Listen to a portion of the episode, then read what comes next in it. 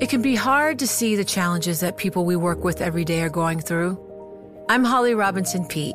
Join us on The Visibility Gap, a new podcast presented by Cigna Healthcare. Download it wherever you get your podcasts.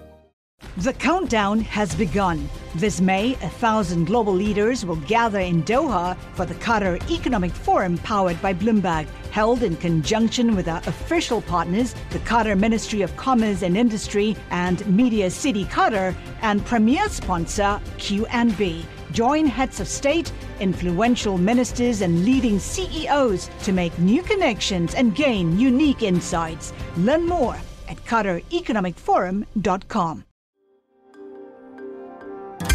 Le entregamos todo lo que necesita saber para comenzar el día. Esto es Bloomberg Daybreak para los que escuchan en América Latina y el resto del mundo.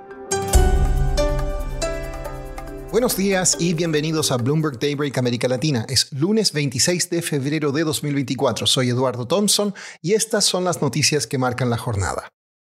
Las acciones europeas y los futuros de acciones estadounidenses registran pocos cambios al comienzo de una semana marcada por datos económicos.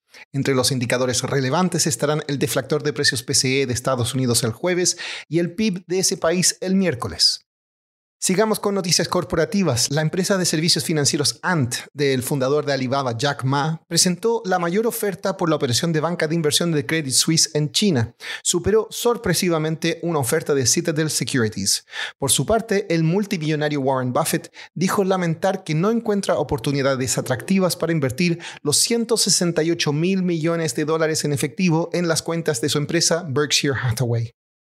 En el Medio Oriente, Benjamín Netanyahu dijo a la cadena CBS que tendrá un plan de acción a la mano para sacar a la población civil de Rafah antes de una ofensiva. Estados Unidos dijo que las conversaciones multinacionales en París llegaron a un entendimiento sobre un posible alto al fuego en Gaza. Donald Trump sigue con el camino casi totalmente despejado para obtener la nominación del Partido Republicano a la presidencia de Estados Unidos. El fin de semana derrotó por más de 20 puntos porcentuales a su contendora Nikki Haley en el estado de Carolina del Sur. El presidente de Ucrania, Volodymyr Zelensky, dijo que el país ha perdido 31.000 soldados desde la invasión rusa.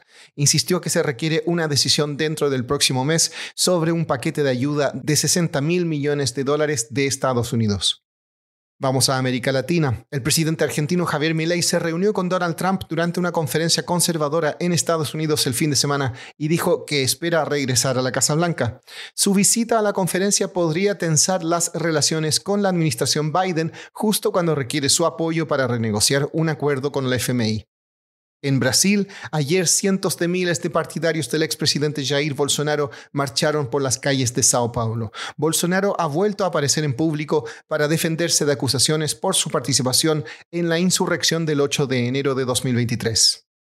En México hay una crisis de números de teléfonos filtrados. A los pocos días de que el presidente Andrés Manuel López Obrador publicara el número de una reportera del New York Times por un artículo que describió como calumnia, se filtraron en redes sociales los del hijo de AMLO y de la candidata oficialista Claudia Scheinbaum. No quedará otra que cambiar los números. Vamos a hablar ahora sobre Venezuela. El viernes se informó que el país obtuvo un pago de 500 millones de dólares de Haití, uno de los países más pobres del mundo, relacionada a deuda de Petrocaribe, una iniciativa por la cual Venezuela vendía crudo a sus aliados en la región. A continuación, Nicole Yapur, periodista de Bloomberg News, nos explica más de la historia de Petrocaribe y por qué este pago es vital para Venezuela. Petrocaribe inició en 2005 por iniciativa del presidente Hugo Chávez. Es un programa a través del cual se vendieron hasta 200.000 barriles diarios de petróleo a países del Caribe en condiciones sumamente favorables para ellos, pagos a 25 años con tasas de interés entre 1 y 2%, y además estos países podían pagar con productos. A Venezuela llegó carne de Nicaragua y arroz de Guyana, por ejemplo. Este programa se vio muy afectado con la caída de los precios del petróleo en 2014 y la crisis económica de Venezuela, que vio caer significativamente su producción de petróleo. Nicolás Maduro trató de mantener los envíos de crudo, pero esto finalmente se hizo inviable cuando Estados Unidos impuso sanciones económicas en 2019. Nicole, ¿qué es lo que ha cambiado recientemente para que Venezuela pudiera cobrar este dinero a Haití? Desde octubre del año pasado, Venezuela inició una nueva etapa de negociaciones con el gobierno de Biden, con el objetivo de lograr elecciones libres a cambio de alivio de sanciones. En este contexto, Haití pidió una licencia para negociar su deuda, que era una de las más grandes de Petrocaribe, 2.300 millones de dólares. Logró rebajarla a 500 millones de dólares y obtuvo también una licencia para transferir a Venezuela. Hay que destacar que la operación fue muy importante para Haití, dado que le permite reducir su nivel total de deuda y mejorar su posición para obtener asistencia financiera del FMI. ¿Y por qué Venezuela tiene tanta necesidad de recaudar efectivo? Venezuela está en una situación financiera complicada, pero al margen de eso tiene intenciones de relanzar Petrocaribe y para hacerlo necesita limpiar las deudas pendientes. Se presentó una oportunidad para esto luego de la apertura por parte de Estados Unidos. Sin embargo, Venezuela no está en condiciones de relanzar el programa tal y como lo venía haciendo, ya que la producción de petróleo es apenas una cuarta parte de lo que era en su pico. Por último, la empresa de automóviles eléctricos BYD presentó su modelo más caro, el Yangwang U9, con un precio de 1,68 millones de yuanes, o sea, más de 230 mil dólares. El modelo superdeportivo busca competir con Ferrari y Lamborghini. Puede alcanzar los 100 km por hora en 2,36 segundos. Eso es todo por hoy.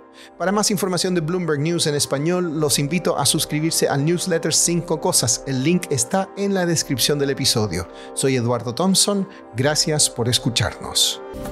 Para conocer todas las noticias que necesita para comenzar el día, revise Daybreak en la app Bloomberg Professional, donde puede personalizar las noticias que desee recibir. También puede suscribirse a la versión solo audio en Spotify, Apple Podcasts o la plataforma de su preferencia. Eso es todo por hoy. Escuche de lunes a viernes Bloomberg Daybreak.